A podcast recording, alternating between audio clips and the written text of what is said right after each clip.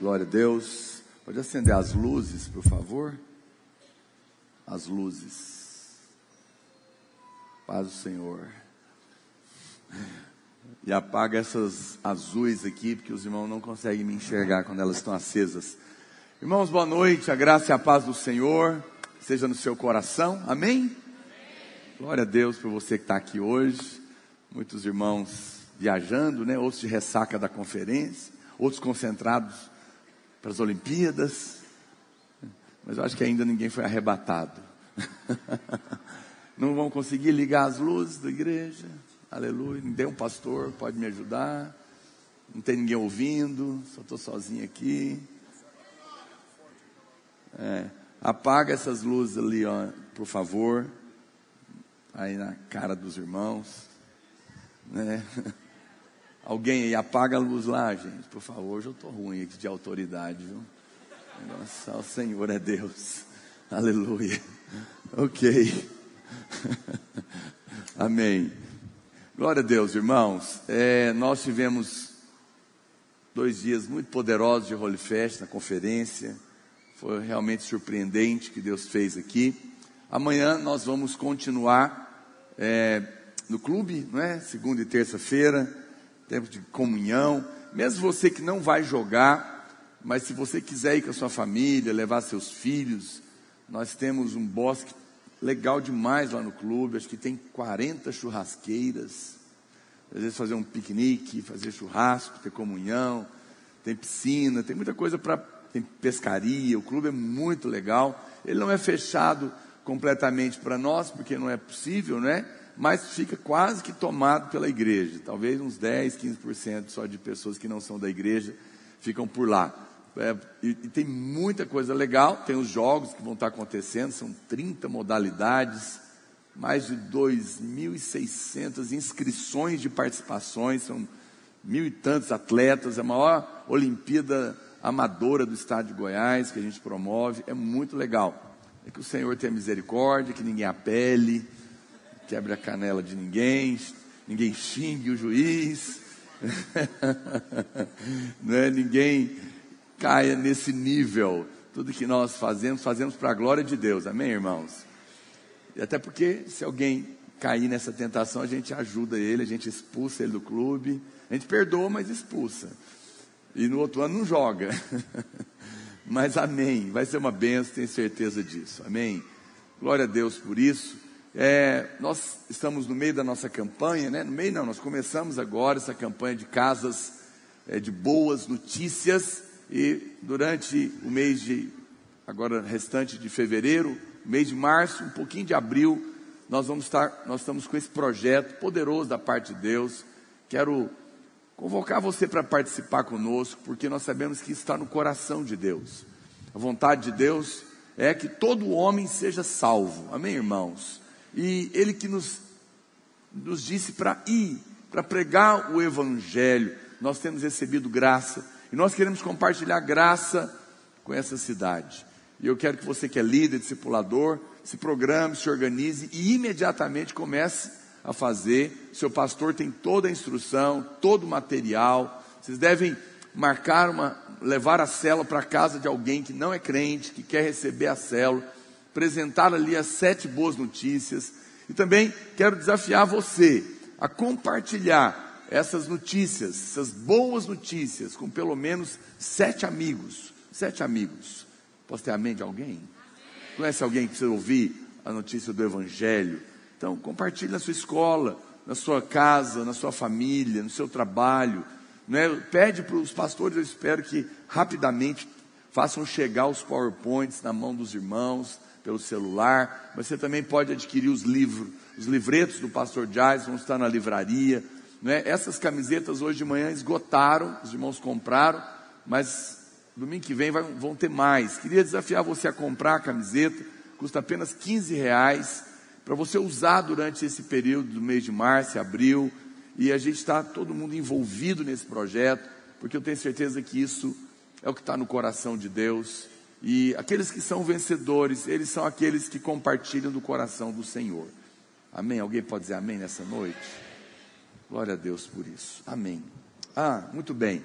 é, na revista saiu, nós vamos ter um culto evangelístico, nas duas, num domingo, nas duas reuniões, onde você vai convidar todas essas pessoas que você está compartilhando, você vai convidar para um culto. Vai ser um culto especial, nós vamos falar, vai ser um culto de evangelismo, vamos fazer apelo, vamos orar pelas pessoas e vai ser uma bênção.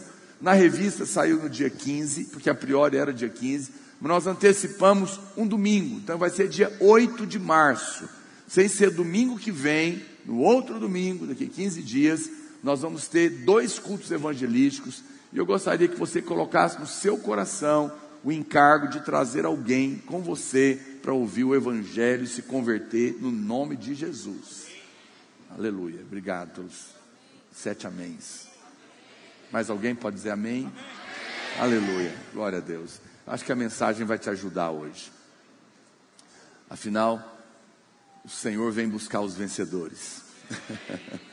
e eu quero compartilhar isso com você. Hoje, nós, nosso esboço, ele é um mapa. Pode colocar o um mapa aí, por favor. Se você abrir, não sei que página que está na, na, revista, ah, alguém pode me falar qual que é a página? Página 4. Nós temos dois dois mapas nós desenhamos, a linha do tempo é, de Apocalipse. E o meu encargo hoje com você nessa noite, eu quero que você preste bastante atenção, eu vou te dar muita informação, mas esse é um assunto tão importante, muitas pessoas acham que Apocalipse é um livro é, apenas para o futuro, e que na verdade Muitos têm medo até de ler, porque vão ler Apocalipse, não vão entender nada, vão ficar com medo, então não mexem, não leem. E infelizmente eu conheço até pastores renomados que falam na televisão e dizem para os crentes não ler Apocalipse. Isso é uma coisa tão séria, porque Apocalipse é palavra de Deus, amém, irmãos? E toda a palavra de Deus, ela é para nossa edificação hoje. Hoje, o Senhor obviamente, Apocalipse tem um teor profético, mas também ele tem uma palavra para o nosso coração hoje.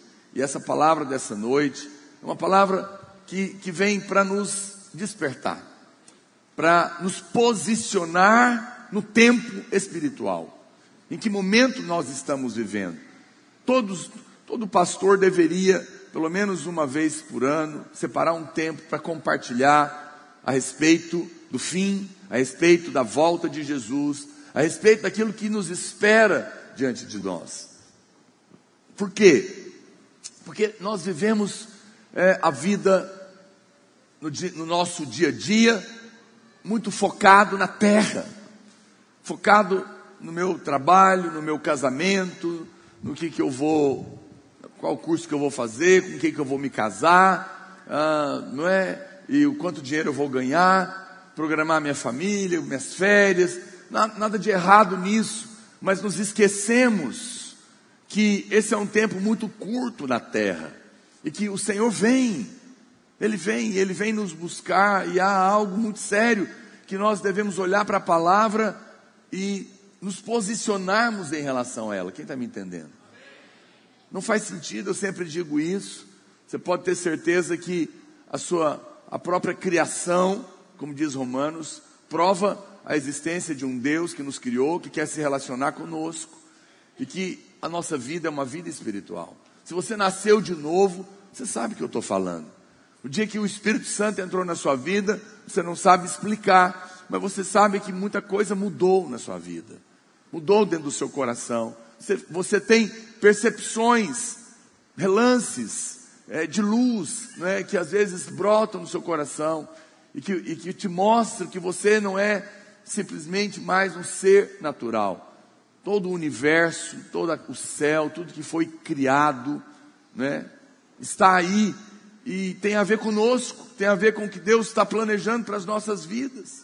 Mas às vezes nos distraímos, deixamos o nosso coração ficar sobrecarregado com as coisas desta vida, com as preocupações dessa vida. E é nesse momento que muitos são ah, entorpecidos.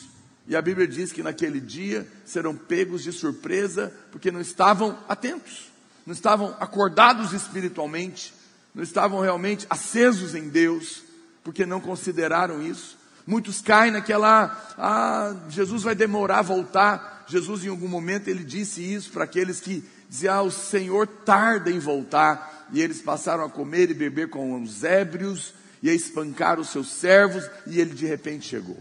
Né?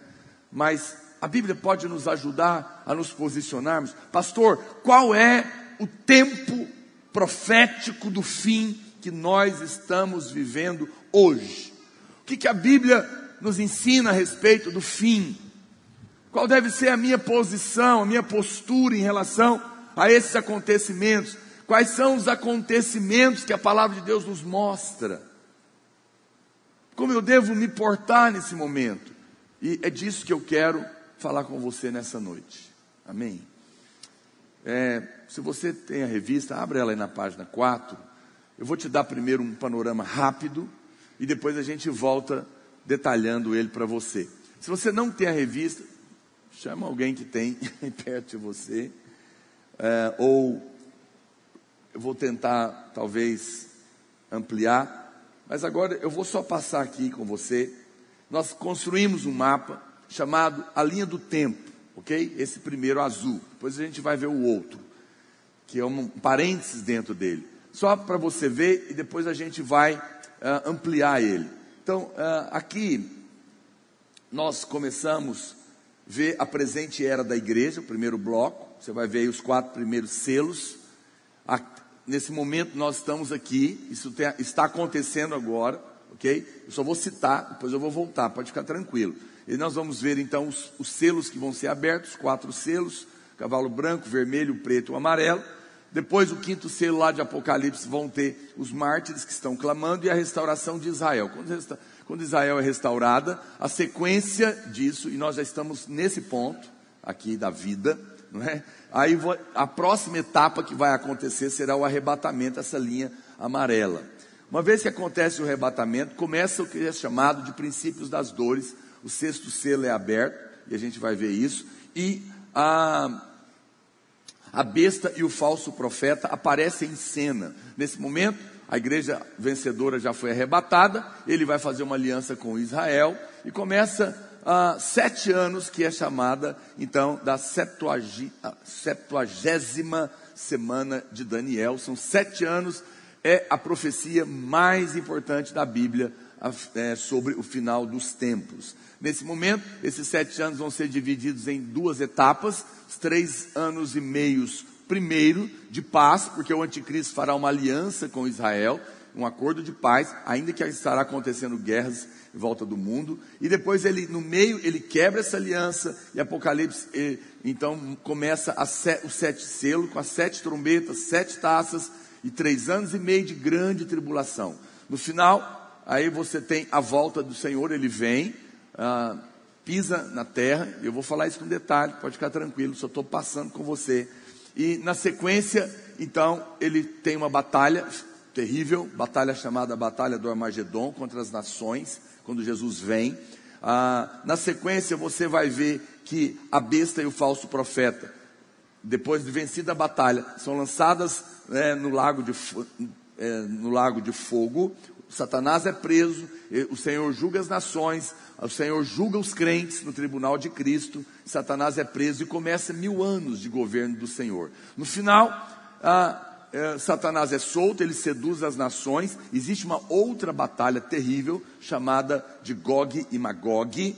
Então o Senhor derrota essas nações, lança Satanás é, dentro do lago de fogo, estabelece um trono chamado trono branco, julga todas as pessoas que não creram em Jesus, elas são ressuscitadas nesse momento o milênio já terá acontecido. Durante o milênio, os crentes vencedores estarão reinando e os crentes que não são vencedores estarão juntos, mas numa posição de, não de honra, né, mas de vergonha, estarão sendo disciplinados.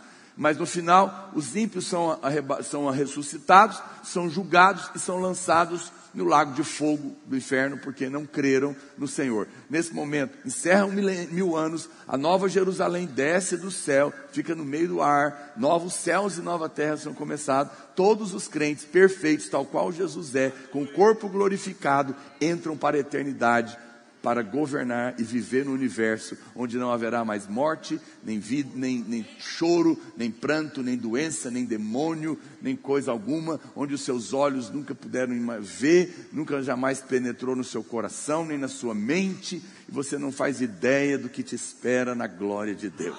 Aleluia. Isso é maravilhoso, isso é poderoso. Ah, e essa aqui é a história, é o resumo. Então, nós vamos nós vamos passar por esse mapa, então fique tranquilo, né? A gente vai passear por ele aí. Mas primeiro, eu quero começar lendo com você Atos capítulo 1, verso 9. Coloca a Bíblia para mim, depois a gente volta para o mapa. Eu quero te dar a ordem é, dos eventos em Apocalipse. Ela começa, ela tem a ver exatamente no momento em que Jesus morre, ressuscita e sobe para o céu aqui começa um período.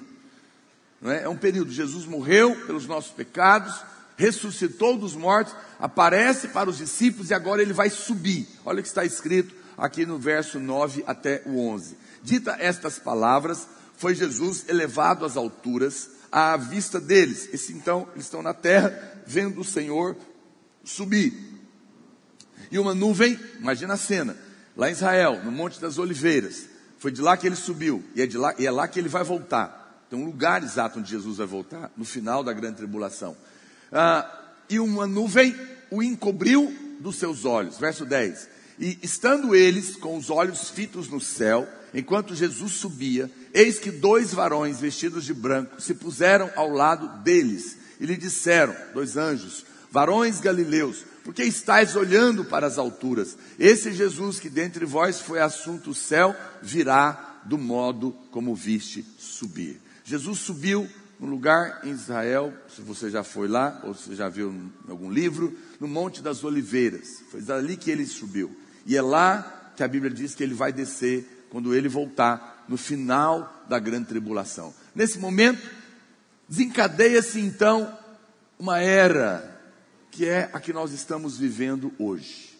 O tempo da graça, o tempo do perdão, o tempo da salvação, o tempo em que os homens podem crer no Evangelho, estão tendo a oportunidade. Jesus sempre foi o ponto de salvação. Antes de Jesus vir, os homens eram salvos por crer que ele viria. Abraão creu, isso lhe foi imputado para a justiça. Noé creu, isso lhe foi imputado para a justiça. E todos que criam, eles não tinham o Espírito Santo, mas eles eram salvos dessa maneira. Mas quando Jesus vem, agora os homens são salvos por crer que ele veio e a obra que ele realizou. Quem está me entendendo? Ok? Está tranquilo? Vai acompanhando comigo. Então nós estamos vivendo nessa época. Pode voltar lá para o mapinha para os irmãos irem acompanhando apesar que a gente ainda não está nele, não. O selo dessa afirmação está aqui nessa uh, declaração enfática dos anjos que apareceram logo após a subida do Senhor. Então, eles estavam dizendo que da maneira como eles viram ele subir, ele descerá. Isso aconteceu ali no Monte das Oliveiras. Bem, isso é o ponto de vista de quem está na terra e está vendo. Então, os apóstolos viram da terra Jesus subir. Agora, vamos lá para Apocalipse. João, o apóstolo, está, ele é levado para o céu, ele é arrebatado ao céu, ok? E agora ele tem uma visão de Jesus chegando lá. Muito, muito poderoso. Veja, eles tinham visto ele subindo, mas agora João é levado para ver ele chegando.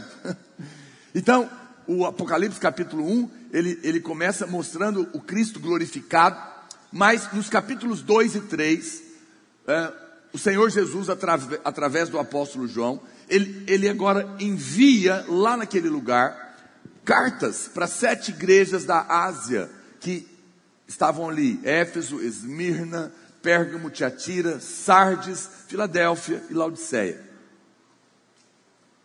Capítulo 2 e 3 de Apocalipse é um recado de Deus a essas cartas. Todos os estudiosos concordam, ou a maioria deles, que essas igrejas elas existiram realmente. E as cartas foram mandadas para cada uma delas. Isso é um lado histórico delas. Mas também existe um lado profético dessas, dessas igrejas, que elas também foram períodos da história que nós estamos vivendo e hoje nós vivemos a, as últimas igrejas, porque dentro da história, você vê, se você ler, você vai ver claramente cada momento da igreja, através dessas sete igrejas, os períodos, os séculos, você vê nitidamente as igrejas acontecendo. Então, elas existiram naquela época, mas elas também representam igrejas de cada época. Quem está me entendendo? Elas têm, essas cartas de Apocalipse, elas têm duas funções. Então, você vai ver claramente acontecendo, e hoje nós estamos vivendo a época da igreja Filadélfia e Laodiceia. As duas últimas estão transicionando, né? A última é Laodiceia, e a minha oração é que nós, como videira, sejamos a igreja, parte da igreja de Filadélfia. A igreja de Filadélfia foi a única igreja que não teve repreensão, só elogios, e essa é a igreja vencedora, é a igreja que será arrebatada. Por isso ela está viva hoje, porque o arrebatamento ainda não aconteceu, mas junto com ela está a igreja mundana, a igreja de Laodiceia, a igreja do governo humano, onde os homens estão no centro e não Cristo. Por isso nós vivemos hoje uma batalha e você pode ter certeza que a internet faz parte disso, porque a internet coloca mais do que nunca todos os homens no centro. Todo mundo agora tem o seu palco para falar o que quiser e ser a sua própria estrela, não é? E é por isso que mais do que nunca, às vezes você vê nós nos preocupando com em, em ser uma igreja cristocêntrica, em colocar Cristo no centro, em apontar tudo para Cristo, em tirar o homem do centro. E a mensagem do evangelho da graça é a mensagem mais poderosa que existe, porque ela elimina o homem do centro completamente. Eu não sou, não sou eu, é ele que é, não é o que eu faço, é o que ele faz, não é o quem eu sou, é quem ele é, não, não é sobre mim, é sobre ele. Eu estou fora da equação. Isso mata o ego.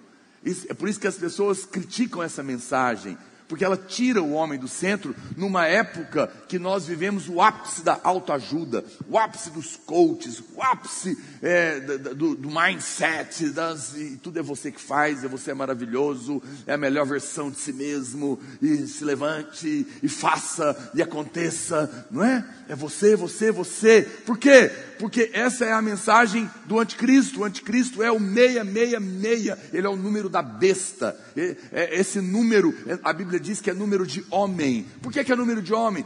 Porque o homem foi criado no sexto dia. Está me acompanhando? E quando você encontra o número 6, três vezes juntos, 666, você tem o número do anticristo. Por quê? Porque isso na, na Bíblia tudo que tem o três é algo completo. Jesus orou três vezes, se possível, passa de mim esse cálice. Paulo orou três vezes, Senhor, tira de mim esse espinho. Ou seja, foi algo completo. Então, quando você vê o número 6 plenamente, você percebe qual é o espírito do anticristo que vai estar agindo na terra quando ele vier. A terra está programada para colocar o homem no centro, para dizer não a Deus, nós não precisamos de Deus, nós somos Deus. Ele vem para ser o homem, um homem especial, o homem que sabe, que pode, que vai governar, que as pessoas vão adorar, idolatrar. E aí você vê então os jogadores de futebol, os artistas, as pessoas famosas, os influencers, as blogueiras e tudo sendo levantado num pedestal o espírito do anticristo trabalhando. E ele quer tudo com isso atingir a igreja, colocar pessoas famosas no centro, não é? Tudo é em função de você ter relevância, de você buscar uma novidade para ser diferente, para falar que é, mas tudo isso é distração. Tudo isso é o diabo tentando roubar você do centro do coração. Por isso quando a gente chega com a mensagem do evangelho da graça e da justificação pela fé, nós pegamos esse homem que está no centro e diga saia de cena, porque o Evangelho não tem nada a ver com o que você é, tem a ver com o que Cristo é. Sai de cena, porque o Evangelho não tem nada a ver com o que você é capaz de fazer, mas com o que foi feito lá na cruz. Tudo já está terminado, você não é capaz de coisa alguma. Receba pela graça, receba pelo amor, receba pelo favor, mas saia de cena para que Cristo seja o eu sou e assuma esse lugar. Quando nós pregamos esse Evangelho, nós estamos trazendo o homem de Deus que é Deus para o centro, que é Cristo, e nós estamos anunciando que Ele está vindo para ser o homem que vai governar o universo, que, porque Ele é o homem que também é Deus, e nós nos dobraremos diante dele, e toda língua confessará. Mas o diabo está trabalhando, para trazer o homem dele para o centro, para tirar Cristo do centro, e você está no meio disso, e você precisa entender que as, como as coisas funcionam. E por que que nós pregamos certas coisas que combatem outras? Porque uma batalha está acontecendo aqui. Você consegue perceber o que eu estou falando? Faz sentido para você olhando na internet, olhando tudo. Você consegue perceber o trabalho do diabo para levantar homens e consegue, consegue perceber a mensagem do Evangelho, tirando o homem, colocando Cristo no centro. Isso é cristianismo, isso é poder de Deus. E, é, e é, essa é a batalha. Então, o Senhor, Ele manda essas cartas para estas igrejas. Você pode ler em casa depois, e você vai perceber que em todas elas, Ele faz, com exceção de Filadélfia, Ele faz a exortação, para algumas ele faz o elogio e no final ele declara a respeito do vencedor. Eu creio também, ah, como muitos homens de Deus, que essas igrejas existiram, essas igrejas fazem parte de épocas, essas igrejas, é, esse tipo de igreja está existindo hoje, mas eu também creio que dentro de uma própria igreja existem pessoas que estão encaixadas dentro de cada uma delas, porque tem gente, às vezes dentro da mesma comunidade, que está cego para um ponto, outro cego para o outro, e tem aqueles que estão realmente vivendo como vencedor em Filadélfia. Não é? O meu desejo é que todo mundo suba, e todos podem subir, desde que você entenda que você precisa, que você está vivendo num momento muito sensível da terra. E hoje eu estou aqui para fazer um apelo para você: é tempo de ser mais espiritual, menos natural se posicionar, porque Ele está às portas, não brinque com isso. Não brinque com isso. Eu fico pensando a seriedade que será para alguns irmãos quando ele perceber que uma parte da igreja sumiu. Porque quando isso acontecer, um novo momento da história no mundo espiritual estará acontecendo. Muitos mestres, é, então, concordam com isso. E tudo isso está acontecendo porque Jesus está vindo para tomar de volta a terra. Deus deu a terra aos homens, lá no pecado, lá na queda em Adão. A Bíblia diz que o homem entregou a terra para Satanás. Por que, que eu digo isso? Porque quando Jesus estava sendo tentado lá no deserto por Satanás, ele disse para ele: ele olha, olha tudo que está aí. Ele apontou para a terra e disse para Jesus: se você prostrado me adorar, eu te darei tudo isso, porque isso tudo me foi dado. Mas lá na cruz, Jesus morre, vai no inferno e toma as chaves das mãos do diabo. Ele assume de novo, legalmente, o poder da terra e da criação. No entanto, nós sabemos, e ele sobe, no entanto, nós sabemos que a terra ainda está governada pelo diabo, mas não pertence legalmente mais a ele. Quem está me entendendo? Pastor, me explique isso melhor. Como que pode ser isso? Porque Satanás hoje não é mais o dono da terra, ainda que o mundo jaz no maligno. Por quê? Porque ele é como um poceiro. Você aqui de Goiás, você entende essa linguagem.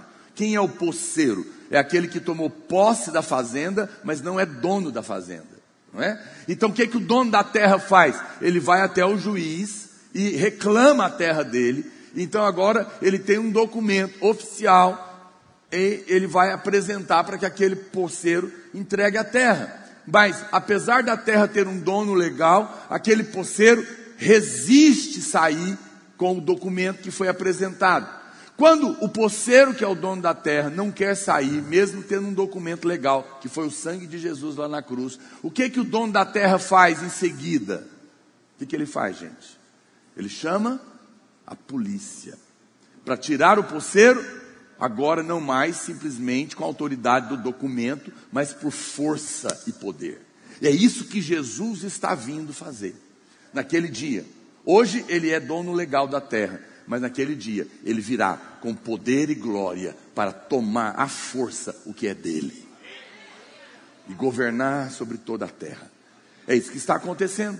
Esse é o momento que você está percebendo onde nós estamos é, vivendo. Não é quando Jesus pisar no monte das oliveiras, das oliveiras, acontecerá a reintegração de posse por força e poder. Capítulo 4 de Apocalipse, João então tem a visão do trono. E no capítulo 5, Jesus está entrando na glória. Muito bem. Nesse momento, João O apóstolo está lá em Apocalipse, naquela visão, quando Jesus está entrando na glória, e agora ele vê um livro, ok? Ele vê um livro na mão, é, e não há quem possa abri-lo, é um livro selado, com os decretos divinos. Então a Bíblia fala que naquele momento está chorando, Jesus toma o livro, e ele fala: porque você está chorando o cordeiro, aquele que é o leão, ele venceu. Ele venceu e ele é digno de abrir os selos. Aqui começa o tempo em que eu e você estamos vivendo. Coloca o mapinha lá, por favor. Em Atos capítulo 1, Jesus é visto do ponto de vista terreno, mas Apocalipse 5, Jesus é visto do ponto de vista do trono da glória. Então, ah, amplia aqui para mim esse lado aqui, irmão, por favor. Puxa para o lado, para a gente mostrar mais. Pode ser bem no comecinho. Então, você está vendo aí os quatro primeiros selos. Jesus vai agora abrir os selos. E esses, esse momento estão acontecendo hoje na terra. Esses quatro selos já estão abertos. E hoje ainda está acontecendo em toda a terra esses quatro primeiros selos. Pode deixar aí, para os irmãos acompanharem. A Bíblia fala quais são esses selos. Não vou aqui entrar num assunto profundo, porque não dá tempo, você pode conferir na Bíblia depois os cinco primeiros selos, eles são eventos que estão acontecendo num período que nós chamamos de presente era da igreja. É esse momento em que existe a igreja, esses selos estão acontecendo. O primeiro selo, a Bíblia fala que ele é o cavalo branco. E o cavalo branco, ele pode representar duas coisas segundo os estudiosos, porque a Bíblia diz que esse cavalo branco ele está cavalgando com um arco na mão, mas ele não tem a flecha. Então, é, uma parte dos teólogos dizem que ele representa a pregação do Evangelho, que já atirou a sua flecha, já derrotou o inimigo e está agora por dois mil anos proclamando a vitória até que ele venha. É uma visão, faz sentido. Mas, segundo Mateus, é, quando a gente compara essa visão não é, dos cavalos, dos selos, a gente percebe que, por outro lado, ele é um bloco de coisas ruins que estão acontecendo. Então, também, os teólogos acreditam, eu penso que tem mais sentido para mim, porque se um é, se, são, se três estão agindo é, com, mal, com, com coisas ruins, o, o, ter, o outro também deveria participar desse bloco, e tem um respaldo em Mateus para isso. Não tenho tempo para te mostrar os detalhes, mas uma outra interpretação do cavalo branco é que ele é o espírito de engano. Por quê? Porque o arco está sem a flecha. O arco é o evangelho, mas está faltando uma parte. Então, são as mensagens distorcidas, os falsos cristos, aqueles que estão misturando a lei com a graça, aquele que pega um pedaço do evangelho e fala de outra coisa. Quem está me entendendo? Que vem para enganar, enganar as pessoas, iludir as pessoas, através de uma porção pequena, distorcendo as verdades e prendendo o homem na ignorância e impedindo que ele seja salvo. Esse é o cavalo branco. O segundo selo é o cavalo vermelho. Se você ler a descrição, a descrição, ele representa a guerra. Jesus fez a citação clara das guerras que aconteceriam durante a história, lá em Mateus 24, 6, depois você pode ler. É, em toda a história, desde essa época, nós sabemos que tem existido guerra. Em todo, to, todo o tempo, em volta do mundo, nunca se parou de ter guerra. Esse cavaleiro está andando em toda a terra, todo o tempo. Esses quatro cavaleiros, você vai ver que ele anda pela terra, de todo momento. E ele, obviamente, fazem as pessoas sofrerem. E é por isso que nós pregamos o Evangelho e também temos a oportunidade de pregar o Evangelho, porque isso acaba fazendo também com que as pessoas tenham o coração clamando. E o cavalo vermelho é, é guerra, por quê? Porque sangue tem sido derramado nesses dois mil anos. Todo dia tem guerra. O terceiro cavaleiro está investido de uma autoridade através da fome. Nós temos visto durante a história, a fome matando em cada época milhares de pessoas. Olha, é chocante que hoje nós vivemos uma época que, de abundância de comida. Você vai na feira, você pode comprar verduras e frutas que nem os reis da Idade Média puder, podiam imaginar que teria de tanta abundância.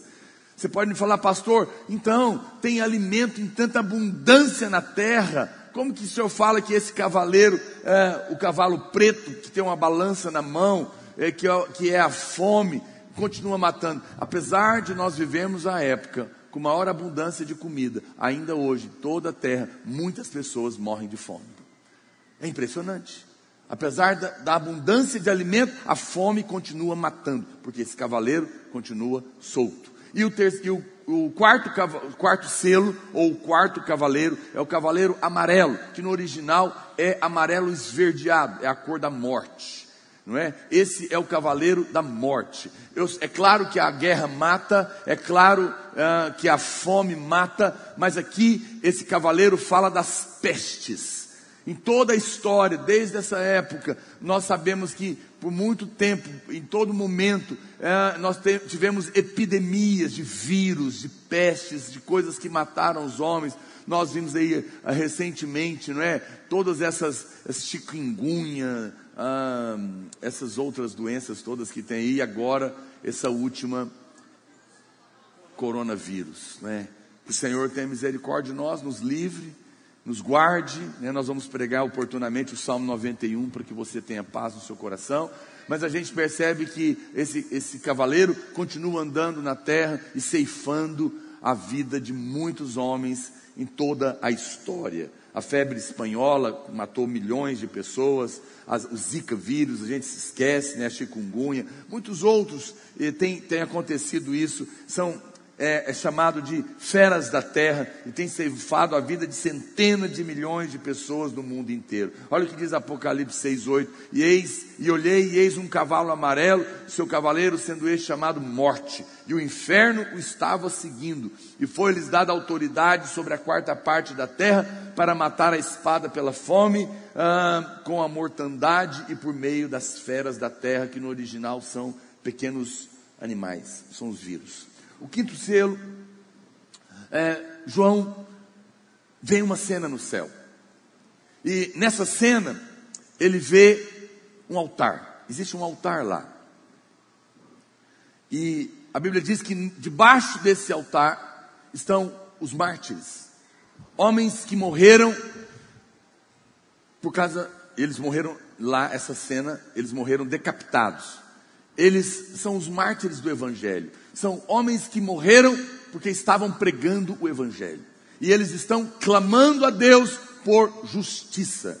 O sangue deles que foi derramado. Essa é a visão do quinto selo que o apóstolo João está vendo e que vai trazer o juízo de Deus. Está clamando por isso. Você pode dizer, pastor, mas isso acabou. Não, você está enganado. Uma, ah, uma entidade muito séria que faz pesquisas né, no mundo cristão, relatou que somente no ano de 2018, somente no ano de 2018, eu fiz questão é, de anotar, para você ter uma ideia, 200 mil, 200 mil pessoas foram mortas por causa do evangelho, perseguição religiosa. A maioria foram mortas pelos muçulmanos. E vocês já devem ter visto esses vídeos de cristãos sendo mortos por eles. Como que eles são mortos? Quem sabe? Decapitados. É, essa é a maneira que eles matam. E isso é, vai explicar lá na frente a participação dessa religião no tempo do fim. Tudo indica que o anticristo vem dali. Até porque é ele que fará uma aliança com Israel. Qual que é o grande problema do Israel hoje? São os árabes. São a briga com os muçulmanos. Israel quer paz, mas ninguém consegue costurar paz. O único, provavelmente, a única pessoa, provavelmente, que poderá costurar uma paz de Israel com eles será um muçulmano. Que eles vão reconhecer como seu Messias, fazendo sinais e prodígios, e que vai dizer para eles, né, porque haverá paz com Israel por três anos e meio. Então, muito provavelmente ele vem daí. E esses decapitados estão clamando: por que, que eles estão debaixo do altar? Porque para Deus, todos aqueles que morreram pelo Evangelho se ofereceram como um sacrifício vivo no altar de Deus. E Deus não se esquece deles. E o sangue deles está clamando. E o Senhor virá para julgar, para fazer justiça à vida desses homens que foram derramados. Esse é um selo, está acontecendo. Os irmãos estão comigo percebendo que tudo que eu estou falando está acontecendo? Percebe? Esse é o momento, estou te posicionando. Mas ainda, nesse tempo da igreja, tem o sinal mais importante. Sinal mais importante. Esse azulzinho aí, levanta um pouquinho. A restauração de Israel. Aqui está o grande sinal. Lá em Mateus, vai lá em Mateus rapidinho, depois você volta. 24, 32. Coloca lá para minha Bíblia, irmão, por favor. Mateus 24, 32. Olha o que Jesus falou. Uh, aprendei, pois, a parábola da figueira, quando já os seus ramos se renovam e as folhas brotam, sabeis que está próximo o verão. Pode voltar lá para o mapinha, olha para cá. Pastor, quem é a figueira? A figueira é Israel. O que, que Jesus falou sobre a igreja? Eu sou a videira. Ah, por isso que tem esse nome. Eu sou a videira e vós sois os ramos. Se a igreja é a videira, Israel é a figueira. E aqui está o maior sinal do momento profético que nós estamos vivendo a restauração dessa nação. Por dois mil anos, no ano 70 depois de Cristo, uh, o general Tito entrou, invadiu Jerusalém, destruiu o templo e despertou, dispersou os judeus por todo o mundo. Israel, literalmente, sumiu do mapa. Essa profecia que nós estamos estudando hoje, a, a profecia de Daniel, elas são uma profecia de 490 anos. E os anos é, são semanas de anos, são 70 semanas. Mas a última semana, que são sete anos, três anos e meio de paz e três anos e meio de grande tribulação, não aconteceu ainda. Nós estamos para entrar nela. Está comigo? Está acompanhando? Está perdido não? Ok. Eu estou te, te mostrando aonde a gente está nela hoje. Essa profecia, ela, a, a última parte dela, então, veja, esses sete anos que faltam, por que, que eles pararam? A profecia parou. Quando Israel foi destruído lá no ano 70 depois de Cristo, e sumiu tudo, destruíram o templo, Israel deixou de existir, Jerusalém deixou de existir. A profecia para. Por que, que ela para? Porque a última semana exige três elementos. Diga comigo, três elementos. Israel, ficou mais alto, Israel, Jerusalém e o templo. Então, essa, essa profecia parou. Para que ela acontecesse, porque ela fala da volta de Jesus e o fim do tempo, essas, esses três elementos tinham que acontecer. Então, os homens de Deus, Spurgeon, todos esses homens que viveram é, antes da restauração de Israel, eles não conseguiam fechar a equação, não, como explicar a volta, uma vez que não existia mais Israel. Eles não sabiam explicar, eles não tinham é, noção de como isso poderia acontecer, porque uma nação que deixou de existir por dois mil anos, não tinha mais a língua, não tinha mais nada que pudesse ser feito, não tinha sinal de como isso poderia acontecer. Mas em 1948, 48, nasci em 68. Em 1948, a ONU se reuniu e para voltar a dar a posse para a nação de Israel, um milagre. Não sei se você sabe, mas houve uma votação na ONU e deu empate. Então tinha um voto chamado voto Minerva. E eles escolheram quem? Um homem chamado Oswaldo Aranha, brasileiro. E foi ele que deu o voto de desempate para que a nação de Israel voltasse a existir. Tem uma praça no nome dele lá em Israel, em homenagem a ele. E em 1948, a nação de Israel volta a existir. Depois acontece uma batalha, batalha dos seis dias, Israel nasce como um país pequeno, as nações em volta, os árabes se reúnem para destruir, mesmo ele tendo voltado a existir. Você começa então agora a ver a mão de Deus. Israel ainda tão pequeno, destrói os inimigos.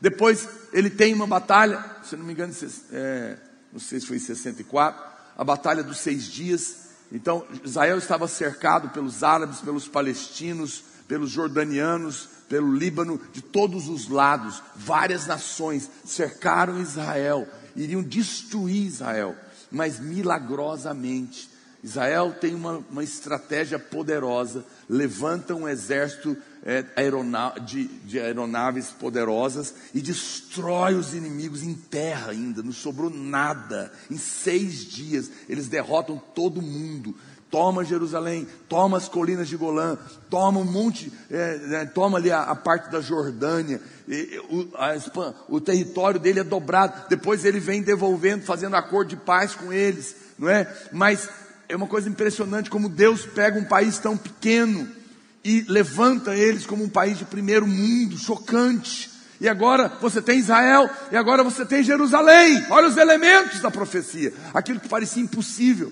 Eles não tinham a língua. Começam a vir judeus trazidos do mundo inteiro de volta. E eles queriam reavivar a língua. E homens, um homem multibilionário, judeu, homem de negócio, o que, que ele faz? Ele muda para Israel.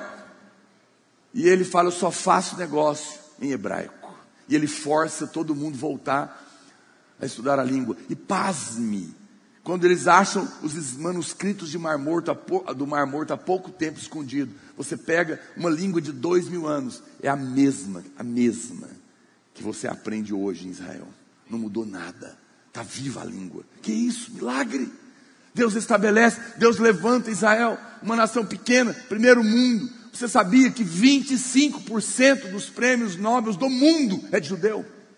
Oito dos 100%, 25% daquele paísinho.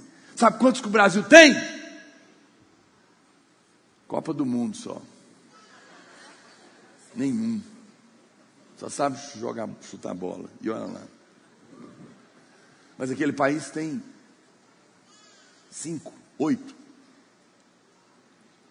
Das 50 maiores universidades do mundo, reconhecidas, de alto nível, mundial, três são de Israel. A nossa melhor que a USP está depois dos 200. Para você ter uma noção da grandiosidade daquele país, apesar de ser tão pequeno. Isso é a mão de Deus, é a proteção de Deus. Por quê? Porque é o relógio divino. Israel é um relógio colocado no tempo. Ele é a figueira. E Jesus falou o quê? Quando prestem atenção, ele está dizendo. Vou fazer assim por causa do microfone. Prestem atenção. Quando a figueira florescer. Quando as folhas dela começarem a brotar de novo, ela voltar a existir, está próximo o verão.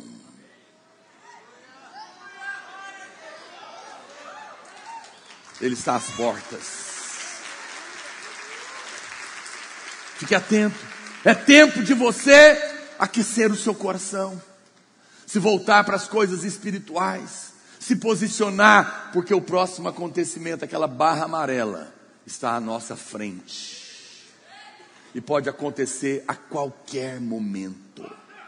Porque ninguém sabe o dia nem a hora. Aí você pode dizer, pastor, mas ainda não tem o terceiro elemento, não tem o templo. O terceiro, o templo, o terceiro elemento, não precisa dele para o arrebatamento.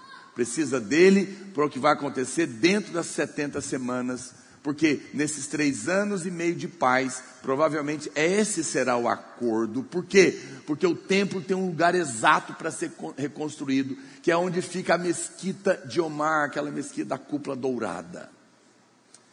É muçulmano. Só um muçulmano negociando com os judeus é que vai poder tirar ela de lá para construir a o templo. E isso deve acontecer nos três anos e meio primeiro de paz. Nesse momento, os vencedores já terão sido arrebatados. Então, os elementos para o arrebatamento estão todos aí. Estão na mesa. A qualquer momento a igreja pode ser tomada.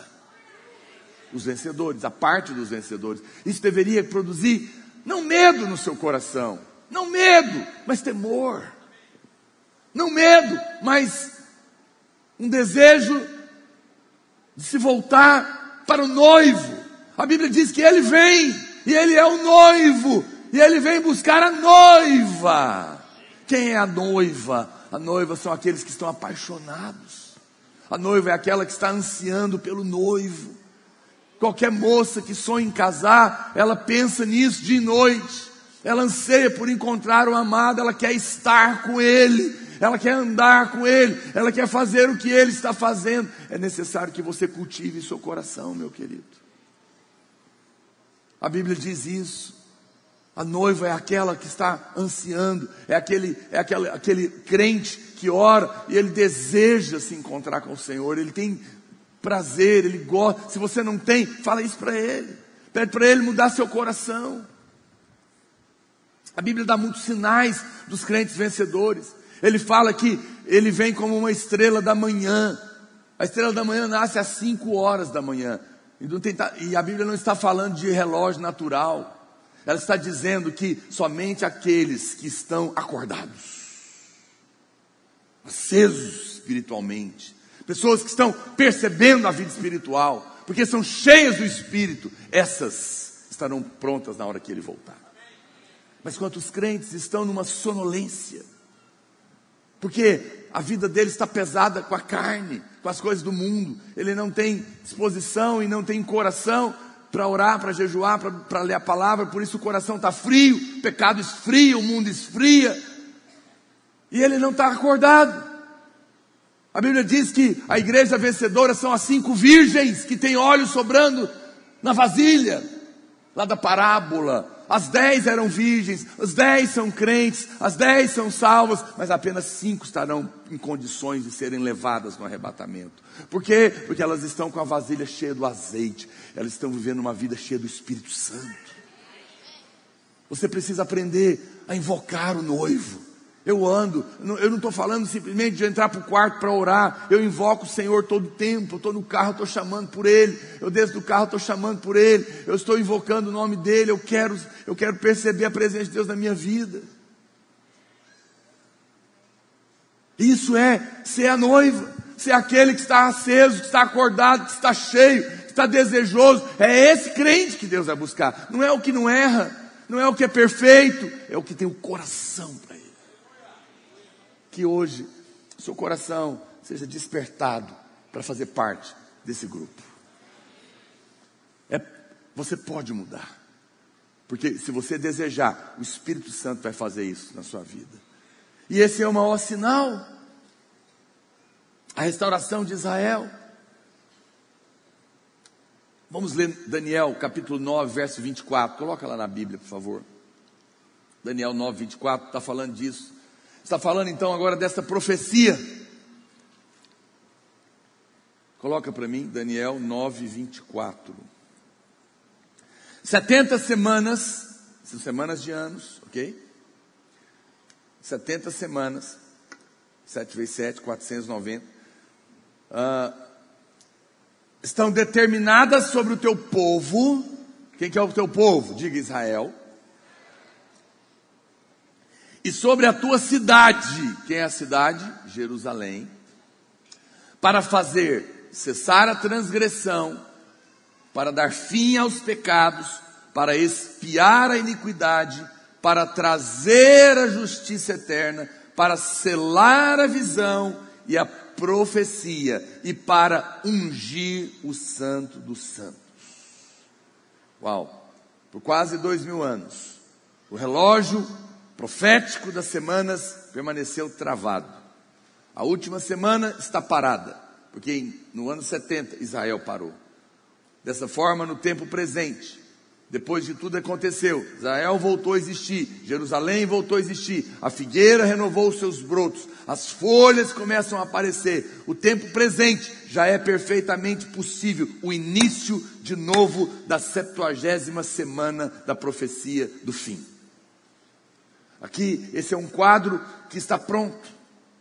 A única coisa que está faltando, como eu falei, é o templo, mas isso é, vai acontecer depois. O arrebatamento está mais próximo do que você imagina. Tudo isso é um sinal magnífico que Jesus virá arrebatar a igreja a qualquer momento. Que você deve voltar o seu coração para as coisas do Espírito, porque já não haverá demora para o tempo da sua vinda.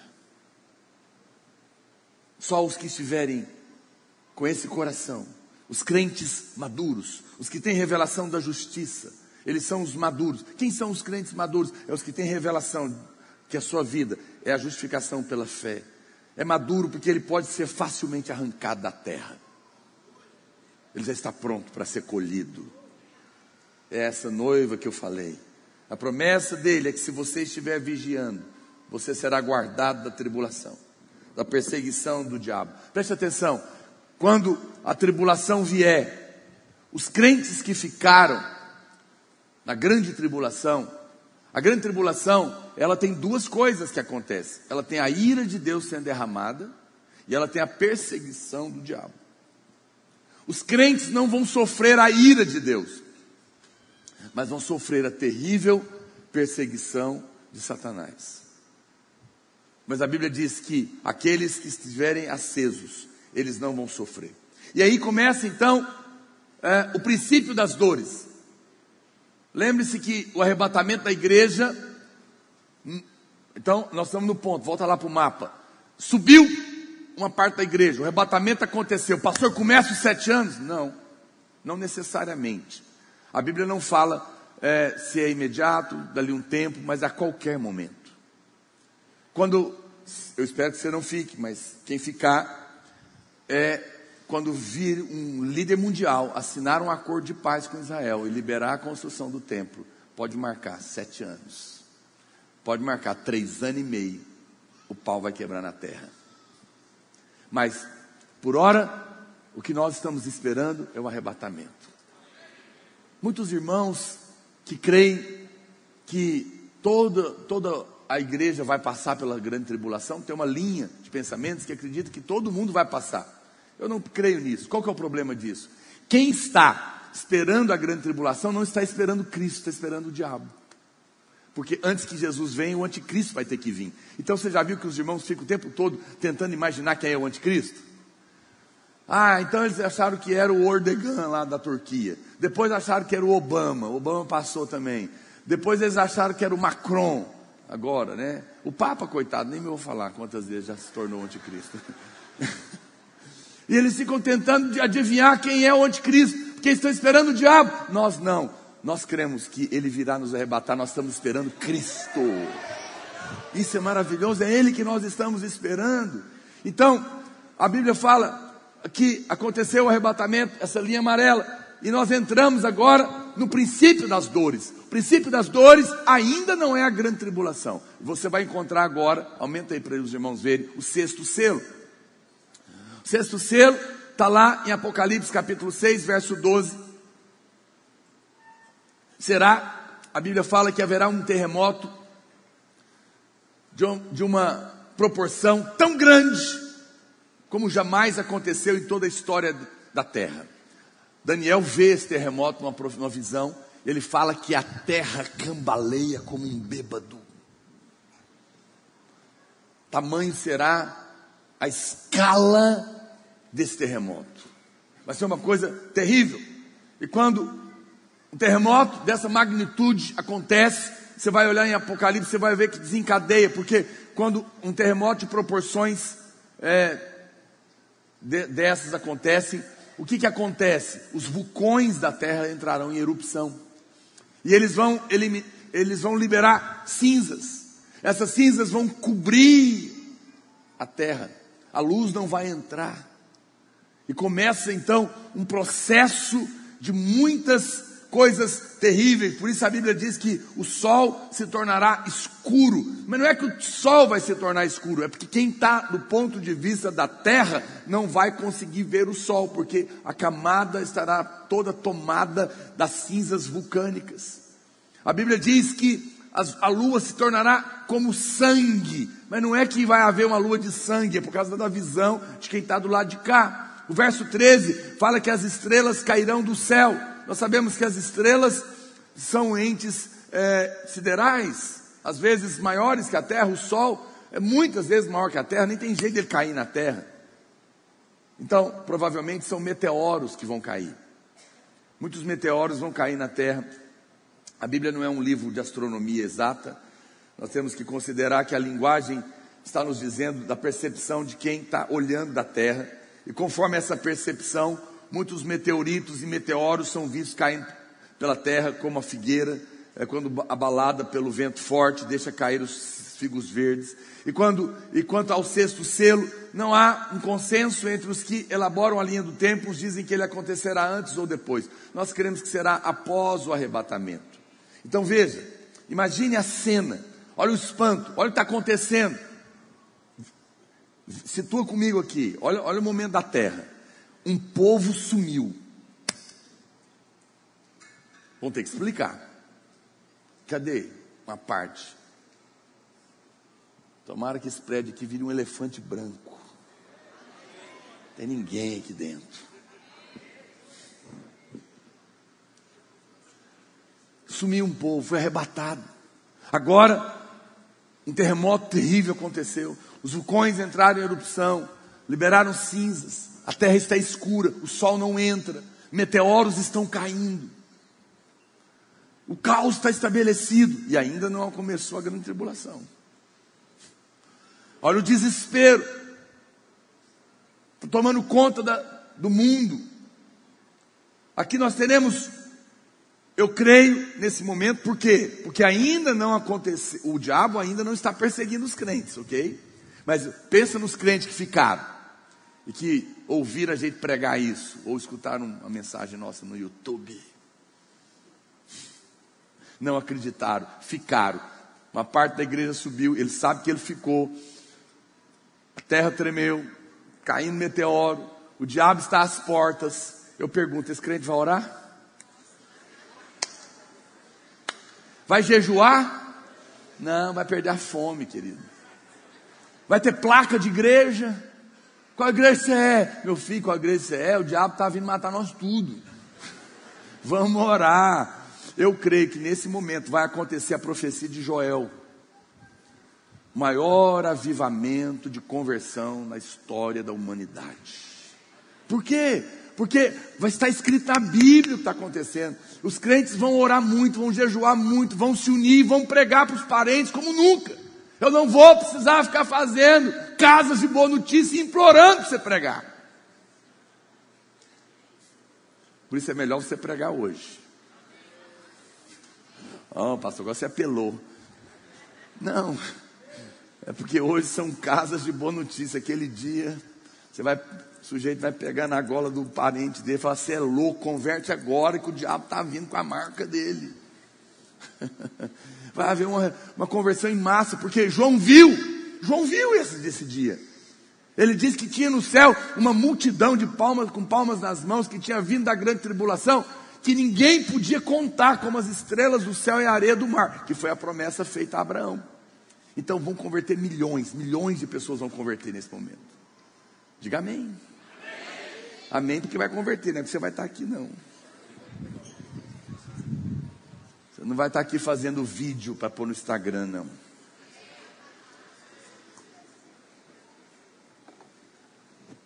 As pessoas se converterão com facilidade, porque estarão muito assustadas com os sinais dos céus, espantosos, uma multidão enorme, e ainda não será a grande tribulação, isso é o princípio das dores, antes do início da grande tribulação, a Bíblia diz que acontece aqui, depois do sexto selo, Passa aí o mouse para mim.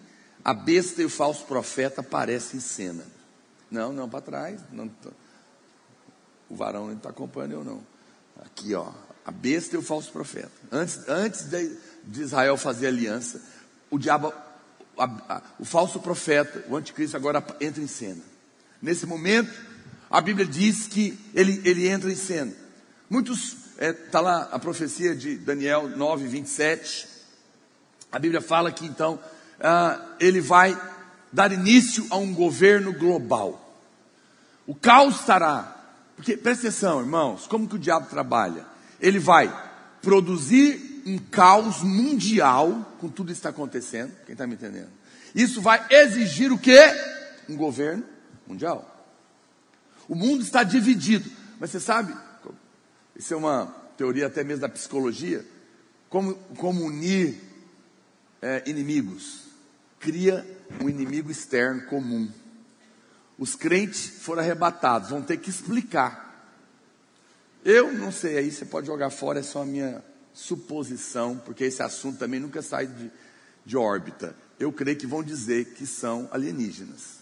Estão invadindo a terra e roubaram um povo, e agora a terra vai ter que se unir em favor de um inimigo contra. Está tendo um caos, e aí surge um líder mundial, o anticristo. A Bíblia diz que no primeiro momento ele governa sobre três reis, depois ele governa sobre dez reis. Provavelmente uma coalizão na Europa, com base nos, nas profecias que tem da estátua de Nabucodonosor.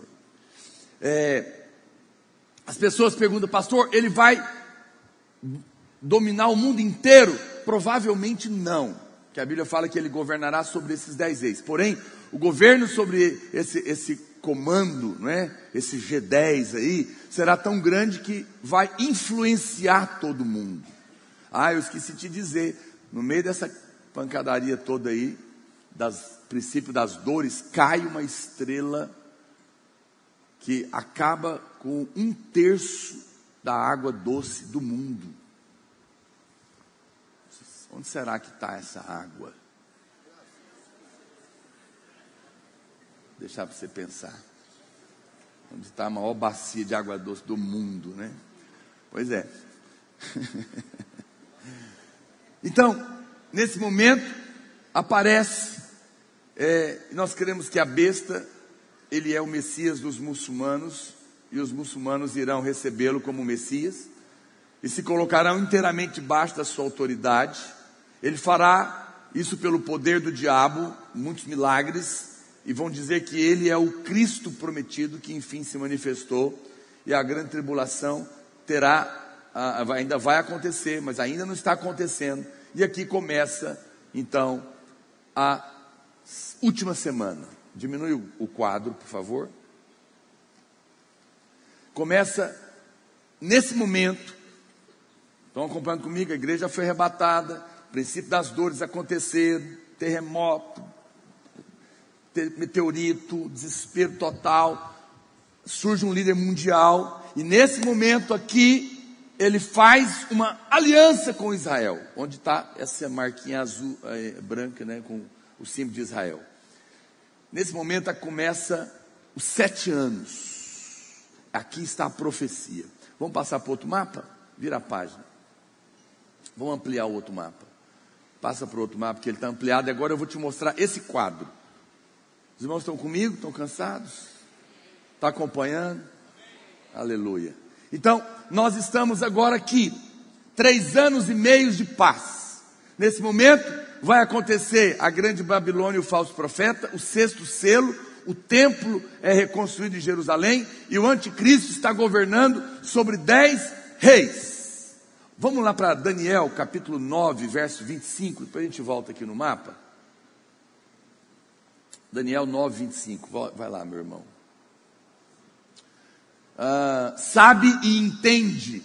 Aqui ele está contando a profecia. Desde a saída da ordem para restaurar e para edificar Jerusalém, do rei Artaxerxes, até o ungido, que é Cristo.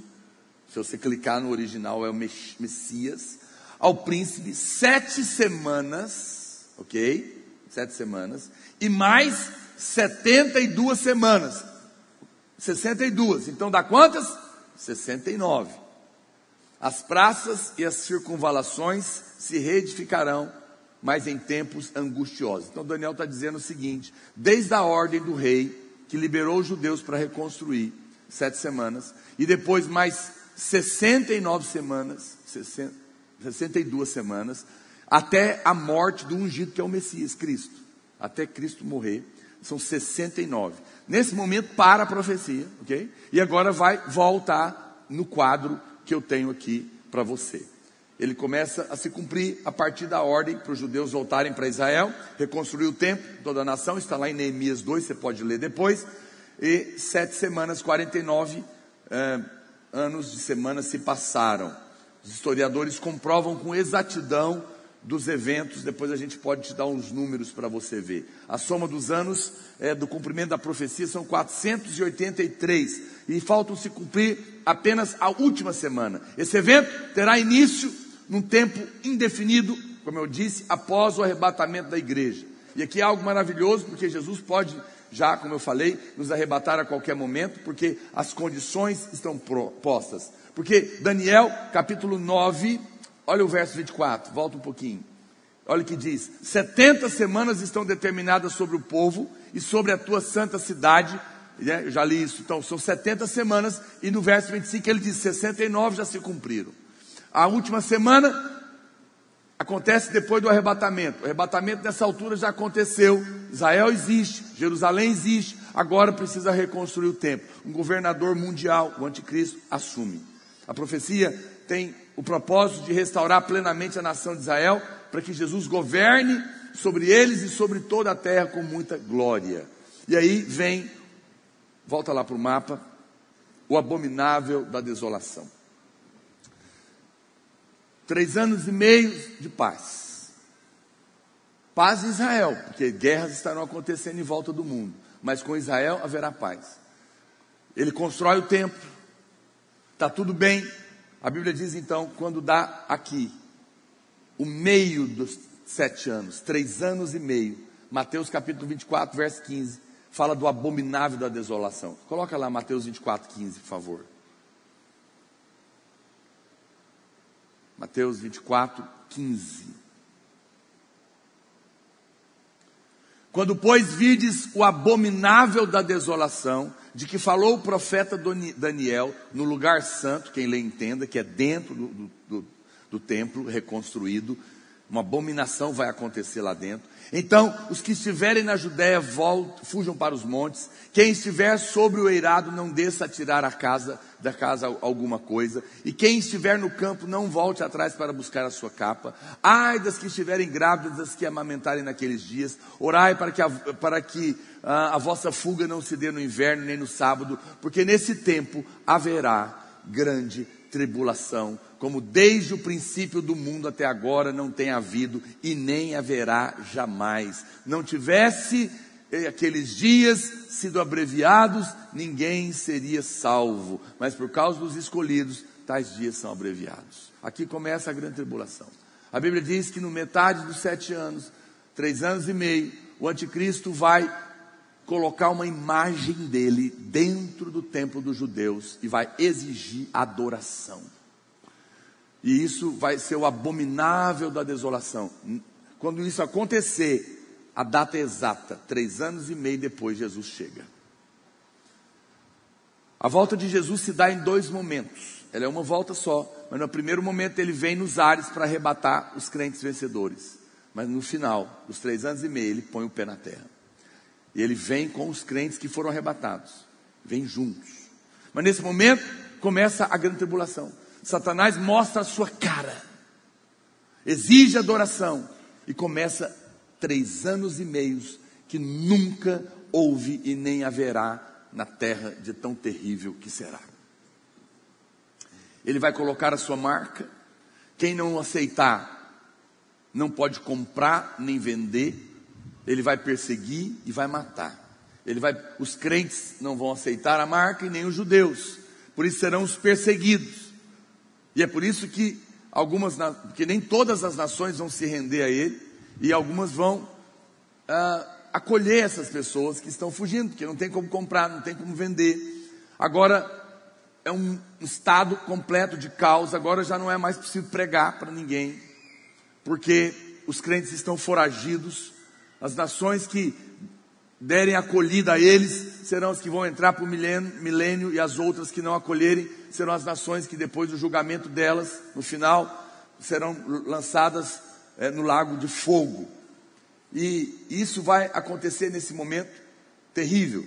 Então, volta lá para o mapinha, nós temos o sétimo selo, que é a grande tribulação. O sétimo selo é esse quadro, é, é o marco do que dá início a essa grande tribulação. O juízo de Deus vai cair. O juízo de Deus, volta a dizer, preste atenção, os crentes que ficaram e os judeus não sofrerão o juízo de Deus, porque uma parte é o juízo de Deus que vai estar caindo do céu. Terrível, morte, confusão, tragédias, tem um monte de coisa acontecendo na Bíblia. Esse é o juízo de Deus sobre a terra.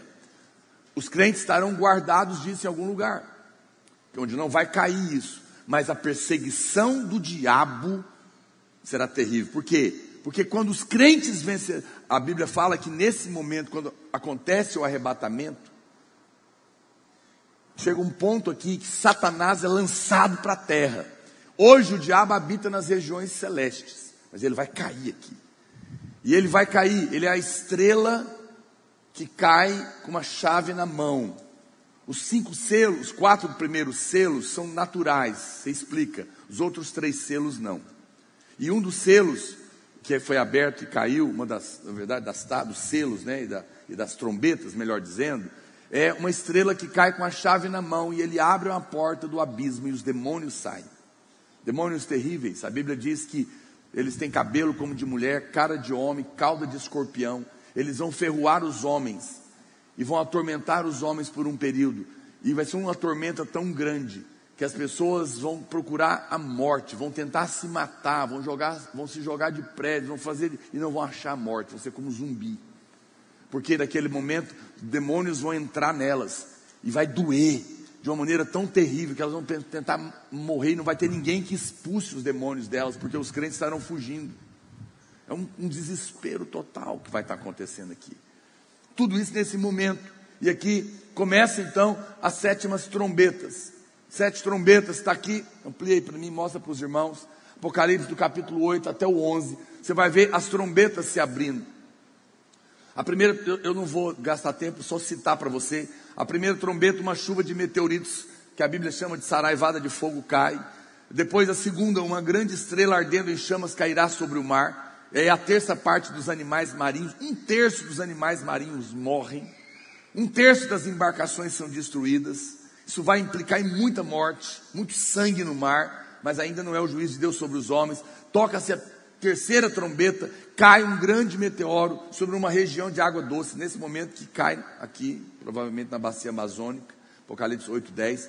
Toca a quarta trombeta, nela é ferida terça parte do sol, da lua e das estrelas, e se escurecem, não há luz, nem de dia nem de noite.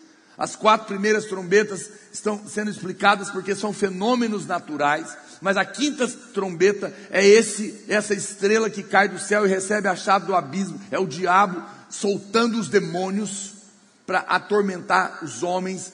É o diabo que cai no capítulo 12 de Apocalipse, os demônios são soltos, os homens vão ser terrivelmente atormentados. Toca-se a sexta, a sexta trombeta e ela tem uma, um período. Ela diz que ela vai durar um ano, um mês, um dia e uma hora que haverá uma tormenta de um ano, um mês, um dia, uma hora, como os homens nunca viram antes. Um desespero completo.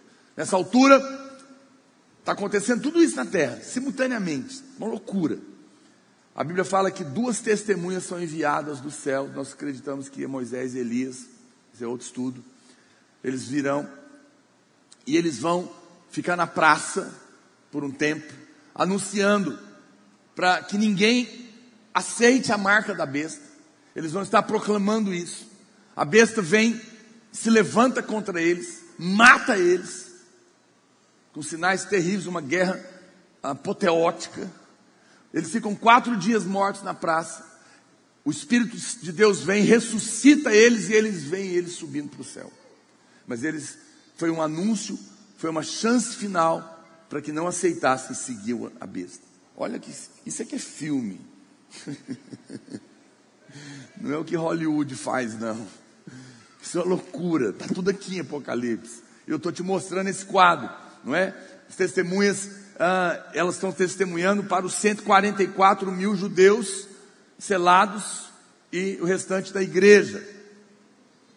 A volta de Jesus nos ares com os santos é, para Israel. Aí diminui para mim, por favor, o mapa.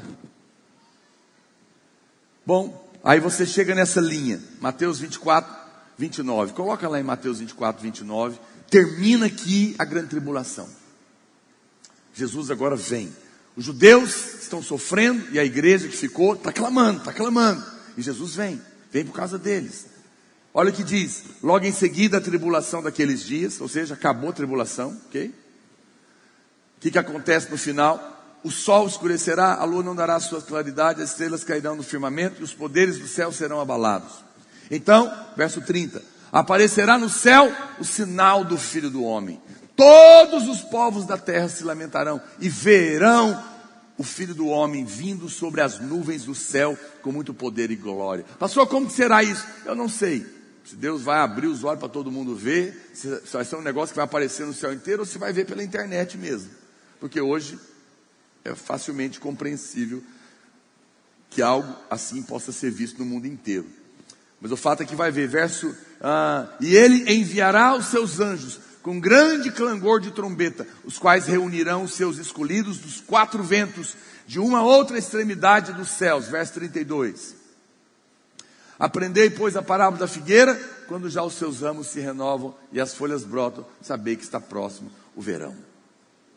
Então, a Bíblia diz em Daniel 12, 11, que depois do tempo em que o sacrifício diário for tirado e posta a abominação desoladora, haverá ainda 1290 dias. Bem-aventurado é o que espera e chega a 1335 dias. Oh, muitos não percebem isso aqui. Presta atenção: 1260 são os três anos e meio. Acabou.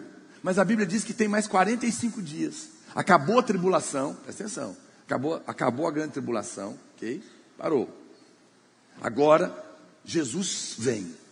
Ele vem nos ares, vem com os vencedores, ele vem para tomar a terra e governar. A Bíblia diz aqui que tem um prazo de 45 dias antes da batalha do Amargedon. Por quê? Porque Jesus ele não vai chegar pisando na cabeça. Ele vai chegar, todo mundo vai assustar, porque todo olho verá. Eu aí vou te dar uma imaginação. Você pode jogar fora, eu posso ter a sua. Mas o que seria esses 45 dias? Por que, que ele já não chegou e resolveu a parada? Porque conhecendo o Espírito de Cristo, não é?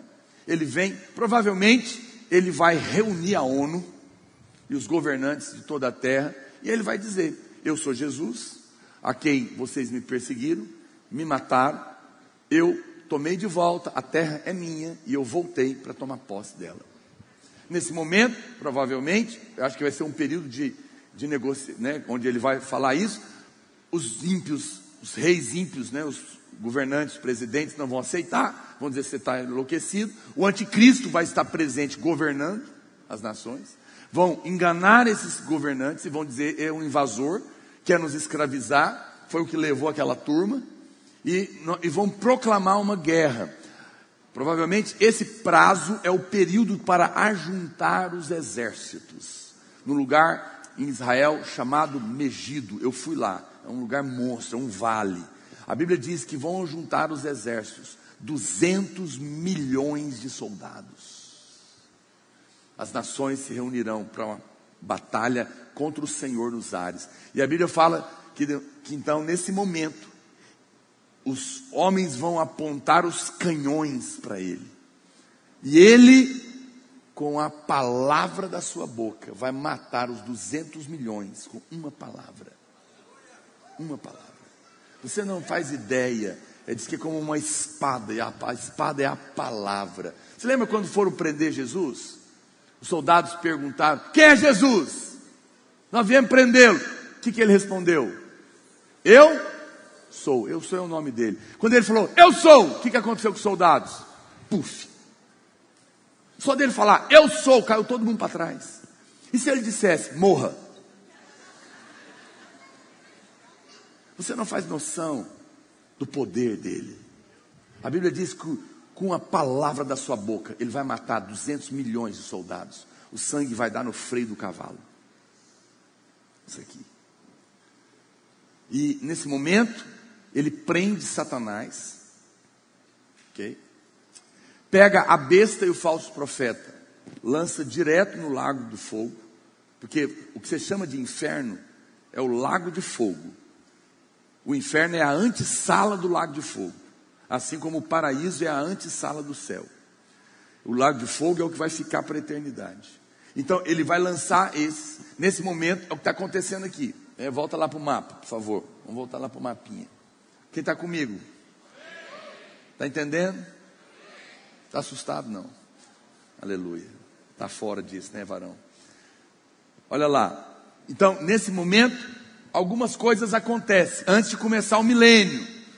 Vamos lá? Aconteceu a batalha do Armagedon, né? acabou a tribulação, Jesus vem, houve a batalha, ele venceu, amarra o diabo, vai ficar preso mil anos, pega a besta, pega o falso profeta, lança no lago de fogo, reúne as nações que sobraram, porque não vai morrer todo mundo, aquelas nações que, que guardaram, a equipe de louvor está assustada, mas pode subir. É, é.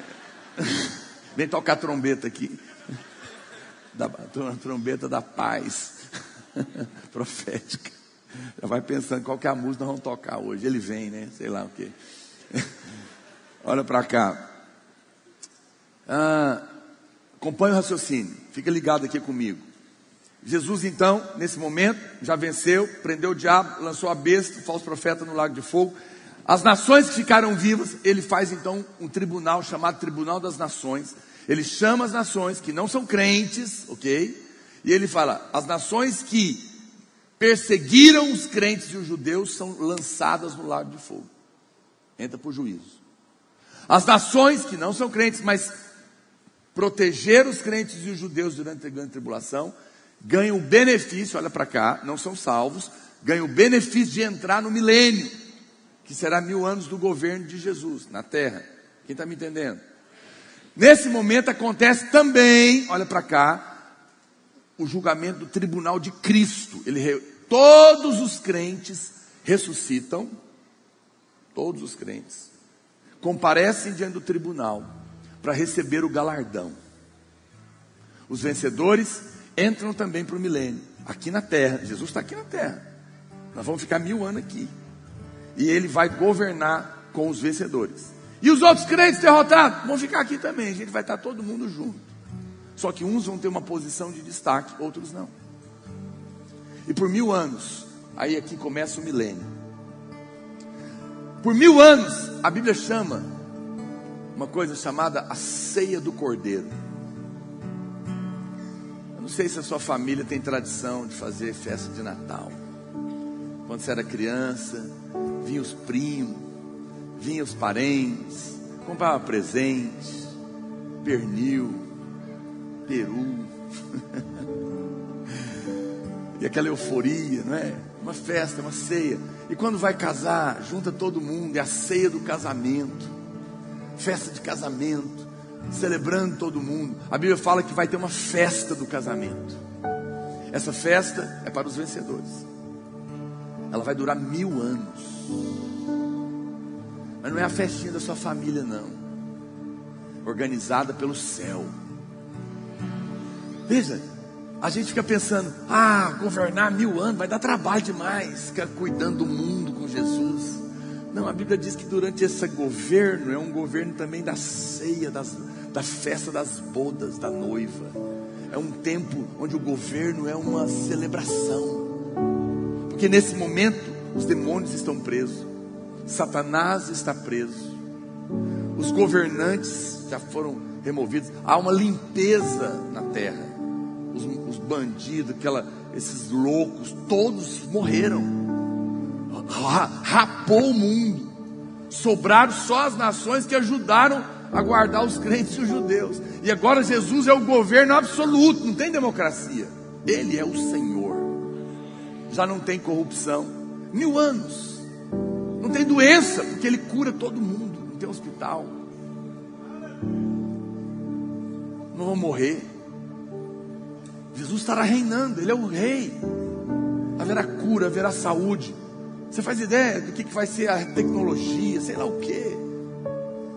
Vai haver um tempo de. Não tem guerra, não tem governos corruptos, não, não tem imposto. Governo. Mas sabe o que é o incrível?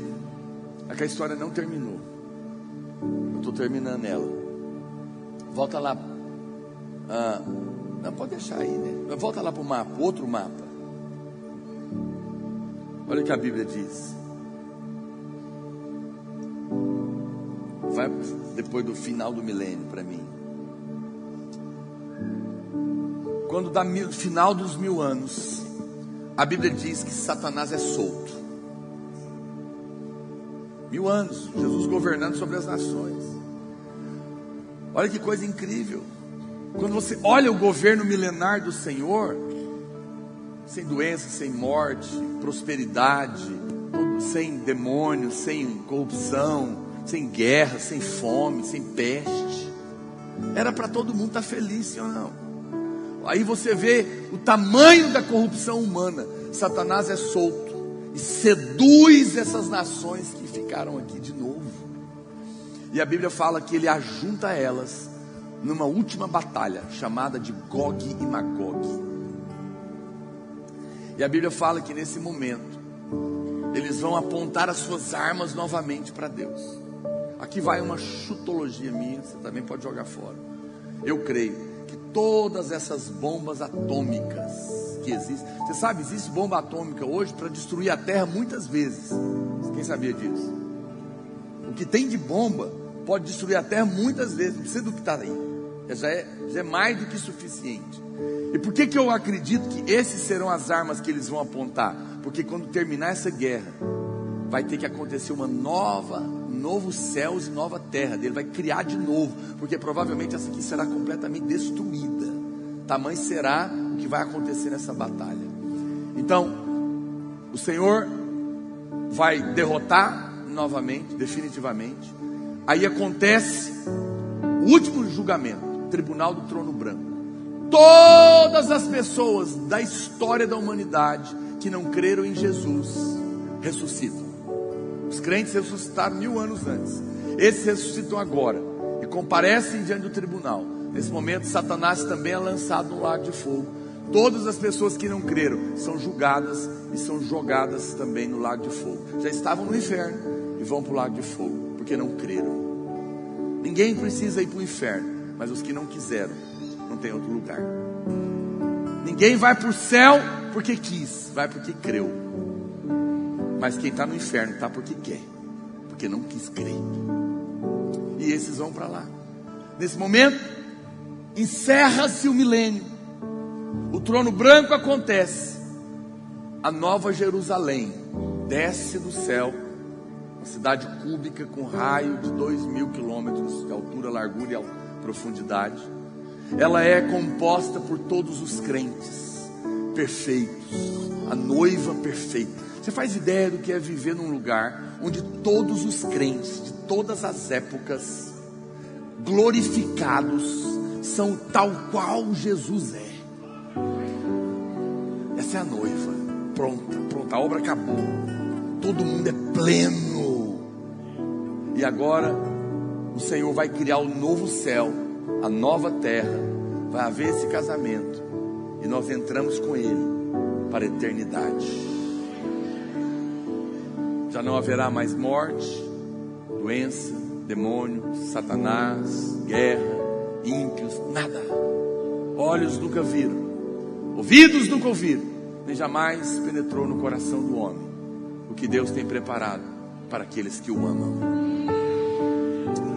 gostaria de convidar você para ficar em pé nessa noite. Uau, que história poderosa.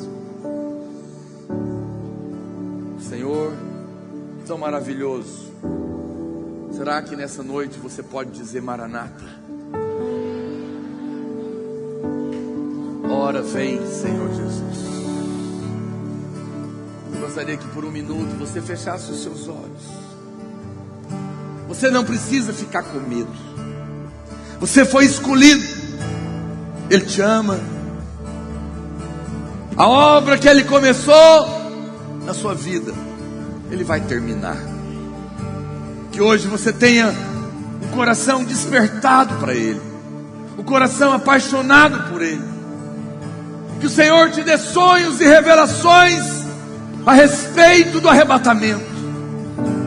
E que você anseie em participar desta igreja que será levada.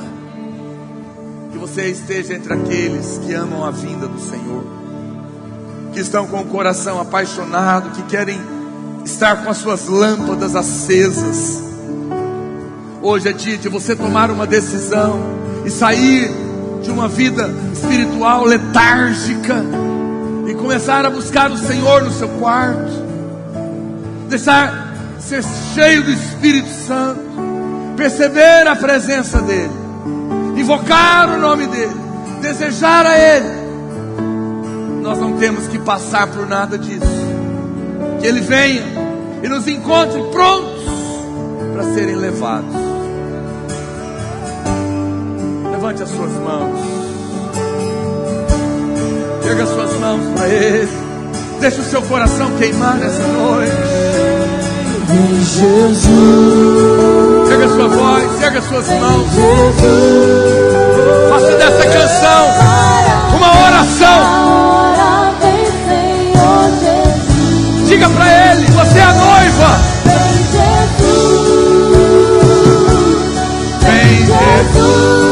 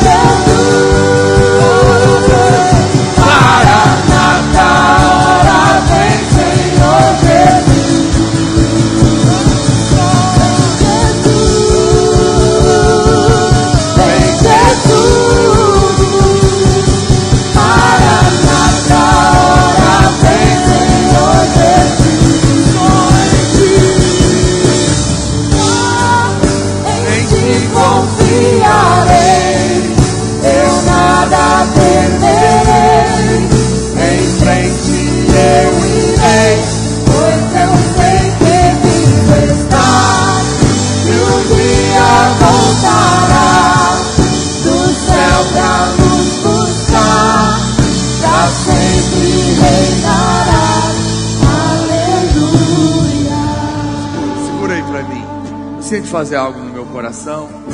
Só mais cinco minutos. Eu queria te dar uma oportunidade. Não se constranja. Isso é uma noite especial. Jesus está às portas. Não brinque com a sua vida. Se você quer renovar essa aliança de noiva, de noiva com Ele, de querer teu coração queimando outra vez. Lugar, vem aqui para frente. O Senhor quer renovar você, o seu coração. Ele quer tocar em você. Venha dizer para Ele que você quer fazer parte do arrebatamento. Pode vir, vem aqui para frente. Chega aqui enquanto nós continuamos a cantar. Venha, venha. Pega suas mãos para Ele. Saia do seu lugar. Deixa o Senhor mover no seu coração. Pode vir.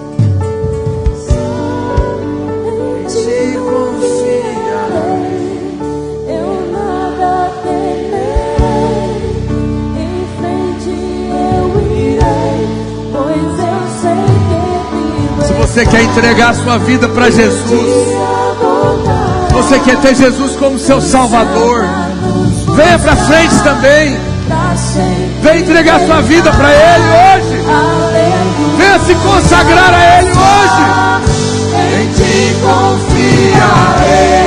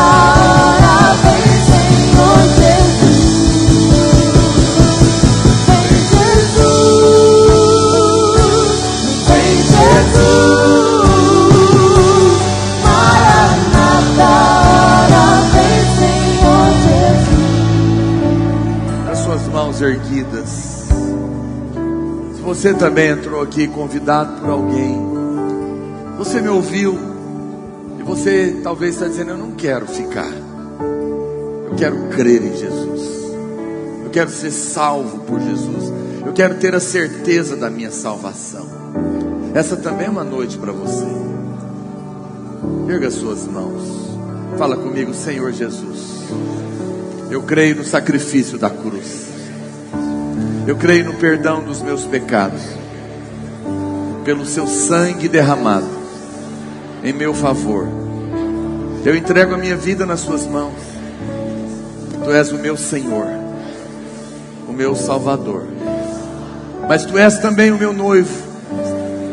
Que nesse dia o amor pelo Senhor possa queimar outra vez meu coração, porque eu sou amado, eu amo. Queime em mim a paixão pelo Senhor, o desejo de estar com o Senhor.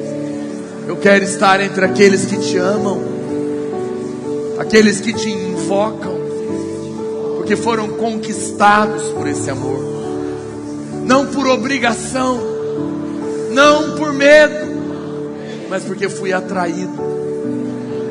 Eu quero ser arrebatado, eu quero participar das bodas do Cordeiro e reinar com o Senhor por mil anos, por causa da justiça de Cristo, em nome de Jesus. Aleluia. Amém.